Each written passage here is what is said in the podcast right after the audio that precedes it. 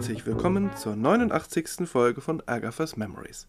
Das ist mein Podcast zum Werk und zum Leben von Agatha Christie. Mein Name ist Manuel Kronast.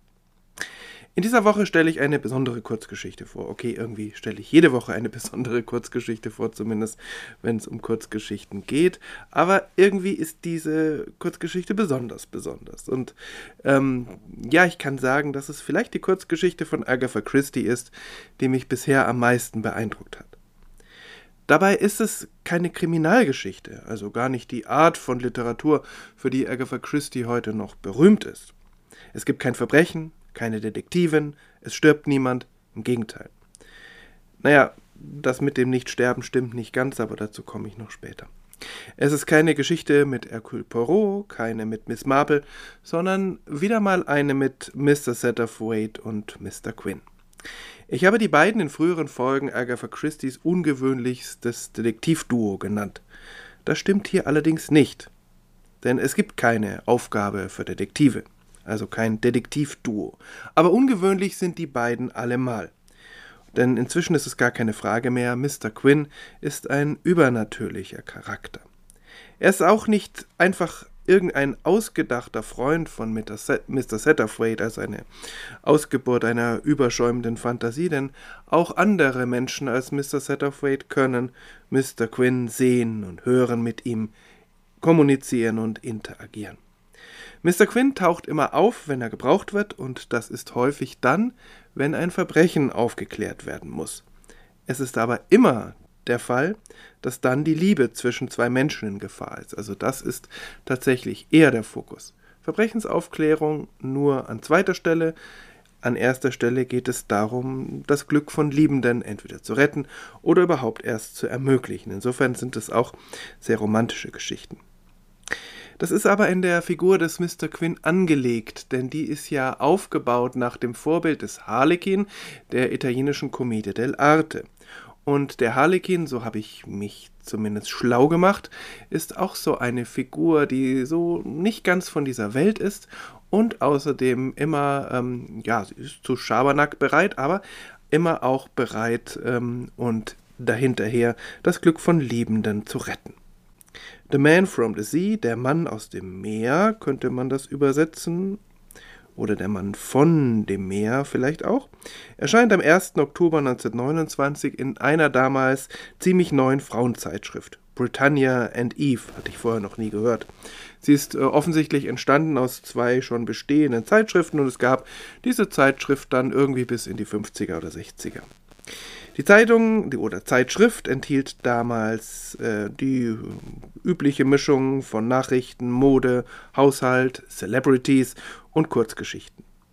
Agatha Christie war ein schon damals ziemlich gutes Zugpferd für ein solch neues Format aber ich finde, irgendwie verkauft sie sich durch äh, Geschichten in solchen Zeitschriften auch irgendwie unter Wert, so zwischen äh, Werbung für Möbelpolitur und dem Bericht über irgendein ähm, Event der äh, Upper Class. Also irgendwie kommt es da nicht richtig zur Geltung. Aber, na gut. Äh, Agatha Christie hat diese Geschichten ja auch hauptsächlich geschrieben, um Geld zu verdienen. Dafür sind sie aber wirklich unglaublich gut, finde ich.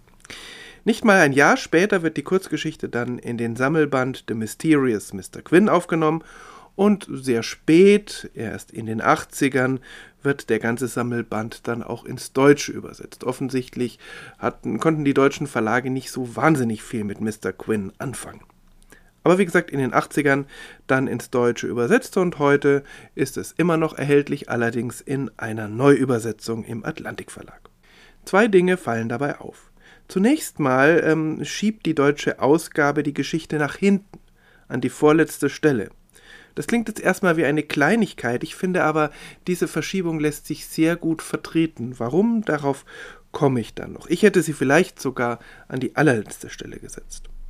Äh, dann aber, das ist sozusagen das Negative, trägt die Geschichte den deutschen Titel Der Mann im Meer. Und wie man darauf gekommen ist und auch noch in der Neuübersetzung, äh, das verstehe ich nicht. Das ergibt nämlich leider fast überhaupt gar keinen Sinn. The Man from the Sea also ist eine Kurzgeschichte. Es ist eine relativ lange Kurzgeschichte. Und Agatha Christie nutzt diesen Raum äh, eigentlich ziemlich gut, um eine Vielzahl ihrer Lieblingsthemen unterzubringen, ohne dass die Geschichte irgendwie überladen wird. Es ist, äh, ist alles sehr smooth, also es ist, äh, geht ineinander über und die Themen äh, erscheinen ganz natürlich. Es ist eigentlich eine Mr. Satterthwaite-Geschichte. Mr. Quinn taucht zwar auf, aber eigentlich könnte er auch fast weggelassen werden. Ich sag hier fast, denn ganz zum Schluss auf den letzten Seiten gibt er dann der Geschichte nochmal einen zusätzlichen letzten Twist. Ein Twist, von dem ich mir vorstellen kann, dass sich daran die Geister scheiden. Vielleicht sagen einige, Mensch, das ist jetzt aber irgendwie doch over the top, also zu viel des Guten, und andere sagen, oh, das ist nochmal eine interessante Facette. Ich fände es spannend und es passt auf jeden Fall ganz gut zu dem, was wir sonst aus den Kurzgeschichten über Mr. Quinn gehört haben. Aber das kann natürlich jeder oder jeder selbst entscheiden. Nun aber zum Anfang der Geschichte. Agatha Christie beginnt mit einer Reflexion Mr. Satterthwaites über das Alter. Es geht also nicht gleich los. Mr. Satterthwaite was feeling old. That might not have been surprising, since, in the estimation of many people, he was old. Careless youths said to their partners, Old Satterthwaite, oh, he must be a hundred, or at any rate about eighty. And even the kindest of girls said indulgently, Oh, Satterthwaite, well, he's quite old. He must be sixty. Which was almost worse since he was sixty nine. In his own view, however, he was not old. Sixty nine was an interesting age, an age of infinite possibilities, an age when at last the experience of a lifetime was beginning to tell. But to feel old, that was different, a tired, discouraged state of mind when one was inclined to ask oneself depressing questions. What was he, after all? A little dried up elderly man, with neither chick nor child, with no human belongings, only a valuable art collection which seemed at the moment strangely unsatisfying. No one took care whether he lived or died. Mr. Satterthwaite fühlte sich alt. Das müsste nicht überraschen, denn in der Einschätzung vieler Menschen war er alt. Sorglose junge Leute sagten zu ihren Partnern, der alte Satterthwaite, oh, er muss hundert sein, oder auf jeden Fall um die achtzig. Und selbst die freundlichsten der jungen Frauen sagten nachsichtig, oh, Satterthwaite, ja, er ist ziemlich alt, er muss schon sechzig sein. Was fast schlimmer war, denn er war neunundsechzig. In seiner eigenen Einschätzung, wie auch immer, war er nicht alt. 69 war ein interessantes Alter, ein Alter der unbegrenzten Möglichkeiten, ein Alter, in dem endlich die Lebenserfahrung begann sich auszuzahlen. Aber sich alt zu fühlen, das war anders. Ein müder, mutloser Gemütszustand, wenn man dazu neigte, sich selbst deprimierende Fragen zu stellen. Was war er alles in allem? Ein kleiner, vertrockneter, älterer Mann ohne Frau und Kinder, mit keinen menschlichen Zugehörigkeiten, nur eine wertvolle Kunstsammlung, die im Moment seltsam unbefriedigend war. Niemand, den es kümmerte, ob er lebte oder starb. Agatha Christie war gerade 39 geworden, als diese Kurzgeschichte veröffentlicht wurde. 30 Jahre jünger also als Mr. Satterthwaite. Woher dann solche Gedanken? Jahrzehnte später werden Miss Marple oder Hercule Poirot ähnliche Überlegungen anstellen, obwohl natürlich Poirot nie in Frage stellt, dass er wichtig sein könnte äh, es passt dann auch in den 60ern zum Alter ihrer Autorin, aber 1929? In dieser Geschichte passen sich die Meditationen Mr. Satterthwaites ein in eines der Hauptthemen dieser Geschichte. Welchen Unterschied machen wir mit unserem Leben? Und für wen tun wir das? Also mit anderen Worten, was sind wir Nütze? Und für wen? Und wenn wir das Gefühl haben, zu nichts mehr Nütze zu sein, was folgt daraus? Immer wieder spielt Agatha Christie in diesen Jahren literarisch die Möglichkeit eines Selbstmords durch. Und immer wieder lehnt sie sie entschieden ab. Ich sage, ich sage hier bewusst Selbstmord. Denn genau das ist es für Agatha Christie ein Verbrechen. Aber nicht indem sie die Menschen, die sich zu einem solchen Schritt entschließen, kriminalisiert. Es ist auch für sie kein Mord an einer Person, sondern sozusagen ein Mord an den Möglichkeiten, die in diesem Leben noch lägen, wenn es nicht gewaltsam vor der Zeit beendet würde. Mr. Satterthwaite drückt das so aus. You take your life today, and perhaps some five, six, seven years hence, someone will go to death or disaster simply for lack of your presence in a given spot or place. Sie nehmen sich heute das Leben und vielleicht fünf, sechs, sieben Jahre später wird jemand sterben oder eine Katastrophe erleben, einfach weil sie nicht an einem bestimmten Ort oder an einer bestimmten Stelle anwesend sind. Das ist, finde ich, eine interessante Sichtweise. Natürlich könnte man darüber streiten. Und sie wirkt ja auf den ersten Blick so, als ob Agatha Christie davon ausgeht, dass es sozusagen so etwas wie ein Schicksal gibt, in dem jedem sein oder ihr äh, eigener Platz zugewiesen ist. Und wenn man sich da davon macht, dann gerät alles irgendwie aus den Fugen oder es hat dann irgendwelche Auswirkungen. Ähm, ja, manchmal tendiert Agatha Christie irgendwie in diese Richtung, aber ich glaube, es geht ihr vor allem um was anderes. Sie meint damit, dass man ja nie weiß, wozu man auf dieser Welt noch gebraucht wird, und dass es deshalb fahrlässig wäre, dieses Potenzial, was man ja trotz allem noch in sich hat, selbst zu beenden. Für sie stellt sich nie die Frage, ob jemand äh, sich selbst töten soll, weil man unheilbar krank ist und in hohem Alter, sondern es stellt sich eher die Frage, ob man sich aus Verzweiflung selbst töten kann. Obwohl der Fall hier, einer der Fälle hier in, diesem, in dieser Geschichte ist so ein Grenzfall. Auf jeden Fall ist es tatsächlich so, dass sich in dieser Geschichte gleich zwei Menschen ernsthaft mit Selbstmordplänen tragen und sie werden beide von Mr. Satterthwaite und ein wenig auch von Mr. Quinn davon abgehalten. Natürlich ist es immer gefährlich, von dem literarischen Werk einer Autorin auf ihr Leben zu schließen, aber vielleicht war doch im Dezember 1926, als sie plötzlich verschwindet, vielleicht sind damals doch Selbstmordgedanken auch im Spiel.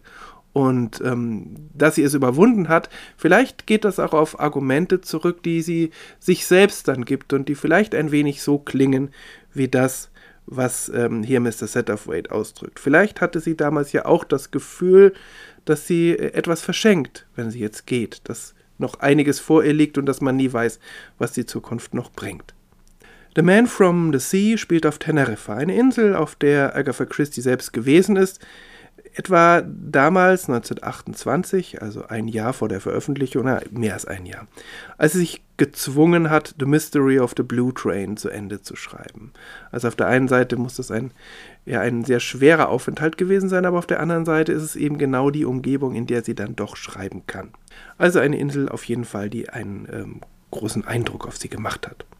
Die Villa La Paz, die eine ganz zentrale Rolle in dieser Geschichte spielt, die gibt es wirklich und die gibt es auch heute noch.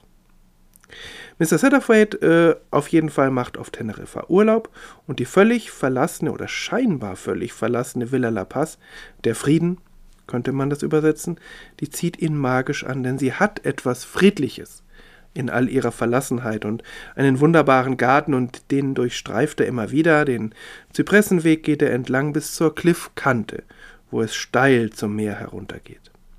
Solche Häuser am Cliff haben eine besondere Faszination für Agatha Christie. Vielleicht, weil sie die Grenzsituation zwischen Tod und Leben symbolisieren und auch äh, symbolisieren, wie ganz schnell es gehen kann, dieser Wechsel vom einen zum anderen.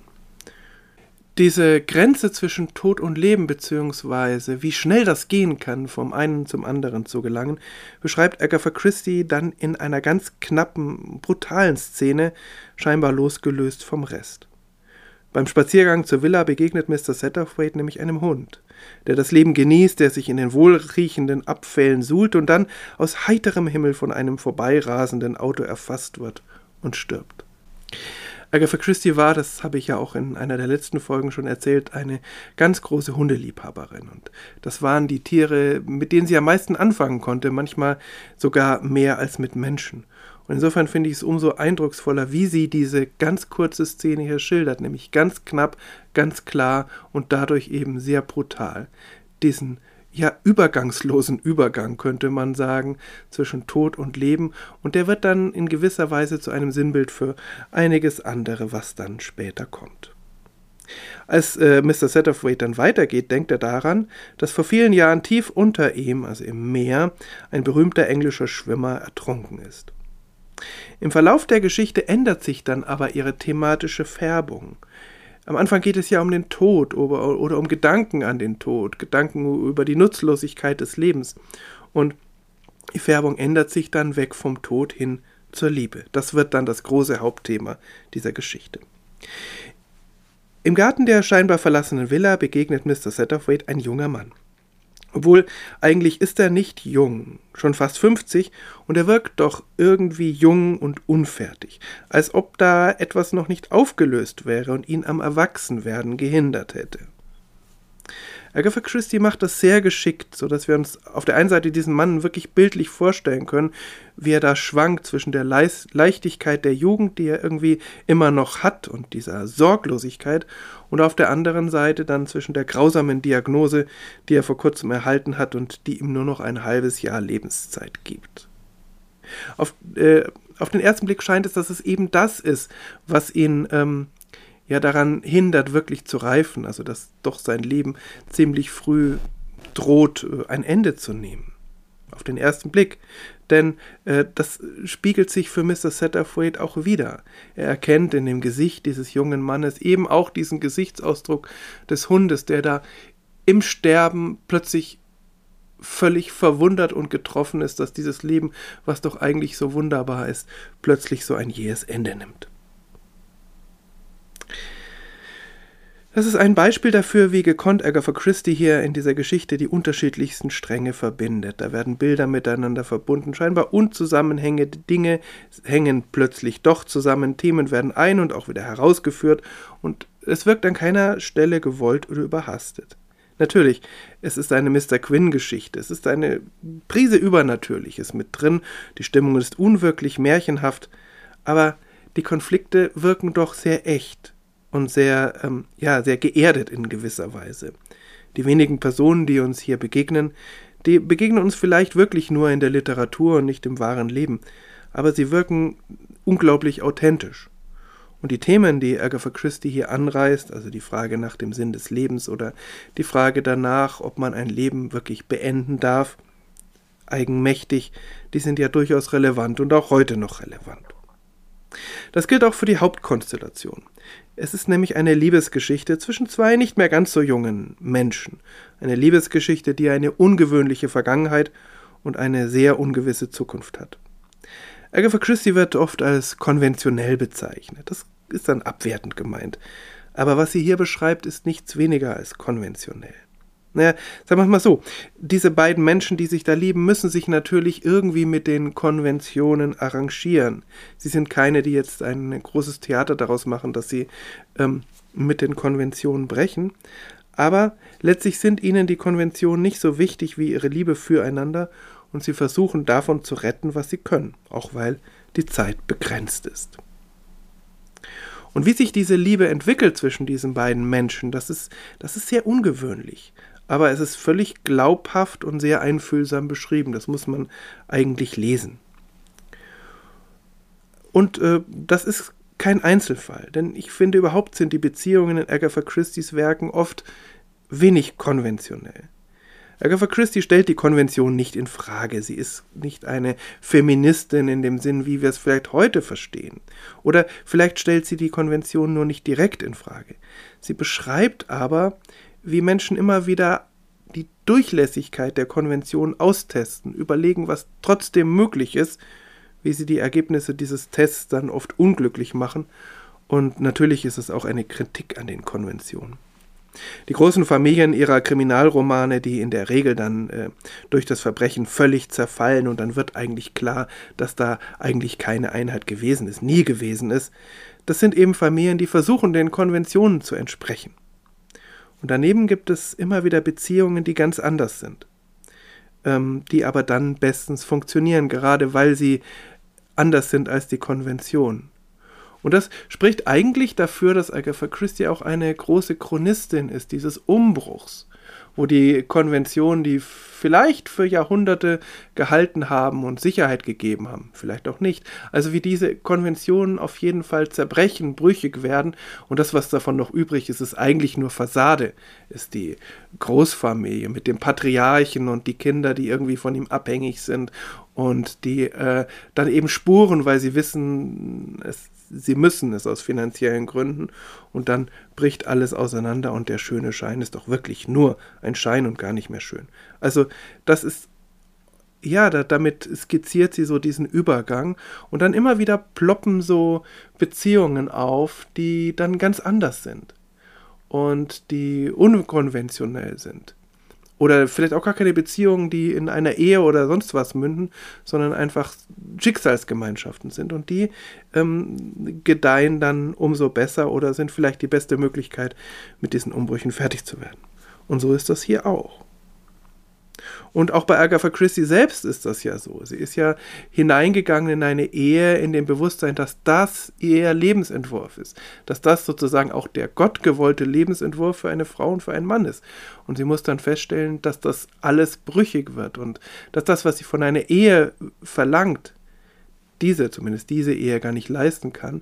Und sie versucht dann andere Wege zu gehen. Sie heiratet ja wieder einen deutlich jüngeren Mann. Das ist eine sehr interessante Beziehung, die sich dann entwickelt, aber immer getragen von Zuneigung und von Respekt. Und später wird äh, Agatha Christie immer eine Familie um sich versammeln in ihren verschiedenen Häusern, die sie so hat.